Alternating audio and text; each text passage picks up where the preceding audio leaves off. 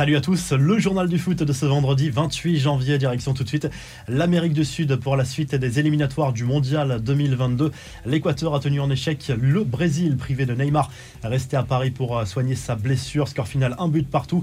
C'est Casemiro qui a ouvert le score pour la Célessao avant l'égalisation à l'entame du dernier quart d'heure, signé Félix Torres pour les Équatoriens. Match marqué notamment par l'annulation de nombreuses décisions de l'arbitre avec la vidéo. Les deux équipes ont fini à 10 contre 10. L'Argentine, de son côté, est allée s'imposer au Chili 2 buts 1 malgré l'absence de Léo Messi. Du coup, c'est André Di Maria qui était promu capitaine pour cette rencontre et il a brillé le Parisien avec un but magnifique, notamment une performance XXL également pour le joueur du Paris Saint-Germain. L'Uruguay est allé gagner au Paraguay 1-0 et se replace dans la course à la qualification avec une quatrième place désormais pour la Céleste dans cette zone âme sud. On rappelle que le Brésil et l'Argentine sont déjà qualifiés et que l'Équateur est bien parti pour empocher son billet pour le Qatar et pour être complet sur ces éliminatoires du Mondial 2022. Sachez que l'Iran s'est qualifié directement pour cette phase finale de la prochaine Coupe du Monde en battant l'Irak 1 à 0. La Corée du Sud et l'Arabie Saoudite se rapprochent également d'une qualification pour le Qatar. Les infos et rumeurs du mercato, le Paris Saint-Germain voulait vendre cet hiver. Force de constater que c'est un échec pour le moment pour euh, Leonardo qui n'a pas réussi à remplir les caisses du club. La priorité désormais pour le club parisien, c'est le mercato estival 2022 et une priorité absolue qui se nomme Paul Pogba selon l'équipe. L'international français, on le rappelle, sera en fin de contrat en juin prochain avec Manchester United.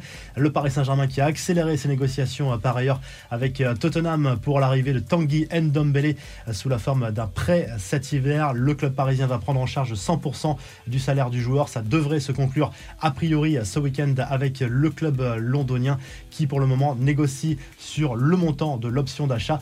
Enfin du côté de l'Espagne, Pierre-Emerick Aubameyang reste dans le viseur du FC Barcelone, mais il reste un plan B pour le moment et il arrivera peut-être en cas d'échec du dossier Alvaro Morata qui pour le moment reste bloqué par la Juventus de Turin. Les infos en bref, le jackpot pour le Real Madrid grâce à un nouveau contrat XXL pour son stade Santiago Bernabéu. Le Real Madrid devrait, selon la presse espagnole, engendrer 400 millions d'euros par an de bénéfices après la profonde rénovation en cours. Il s'agit d'un contrat d'exploitation de l'enceinte signé avec une entreprise spécialisée dans le développement commercial des stades. De quoi rapporter au Real de réelles garanties pour ses finances. Les confidences de Sergio Ramos, le défenseur espagnol, qui retrouve peu à peu la forme, se réjouit d'avoir signé au Paris Saint-Germain l'été dernier. L'ancien madrilène s'est confié sur l'accueil extraordinaire du vestiaire. Ça a été excitant, émouvant, compliqué aussi parce qu'il y a eu de nombreuses années à Madrid. C'est un projet sportif unique. Je suis optimiste et j'aime les défis. Tous les joueurs veulent venir au Paris Saint-Germain. J'ai toujours la même ambition et je veux continuer à gagner. À lâcher Ramos dans une vidéo promotionnelle du club parisien. Karim Benzema est passé à la caisse après sa condamnation par le tribunal de Versailles dans l'affaire avec Mathieu Valbuena, l'attaquant du Real Madrid, a vu la somme de 230 000 euros être saisie sur son compte par la justice parce qu'il n'avait rien réglé jusqu'à présent. Cela correspond à la réparation du préjudice moral et au remboursement des frais de justice à la partie civile.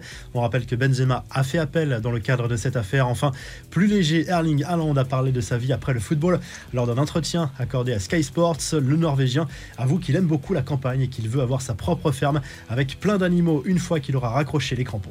La revue de presse, le journal L'équipe se penche sur la dernière ligne droite du mercato hivernal pour les clubs français. Ça devrait bouger pas mal dans les prochaines 72 heures. Bruno Guimaraes devrait bien atterrir à Newcastle. Le Bressois Romain Fèvre intéresse l'Olympique lyonnais. Ça pourrait bouger également pour Chalet Tsar, Guilavogui, Ndombele ou encore Kurzawa. Du côté de l'Espagne, le journal Sport se penche sur l'arrivée d'Adama Traoré au FC Barcelone. Un nouveau renfort offensif pour le club catalan qui arrive en provenance de Wolverhampton. Il s'agit d'un prêt avec option d'achat non obligatoire qui tournerait autour de 30 millions d'euros selon la presse espagnole. Et du côté de l'Italie, la Gazette dello Sport se penche également sur la fin du mercato hivernal, mais bien sûr pour les clubs italiens, ça devrait bouger pour Vlaovic qui devrait passer de la Fiorentina à la Juve contre un chèque de 75 millions d'euros, bonus compris. Ça pourrait bouger aussi du côté de l'Inter qui veut recruter l'attaquant de Sassuolo, Gianluca Scamacca, même si Franck Kessier intéresse aussi le club Nerazzurro. Si le journal du foot vous a plu,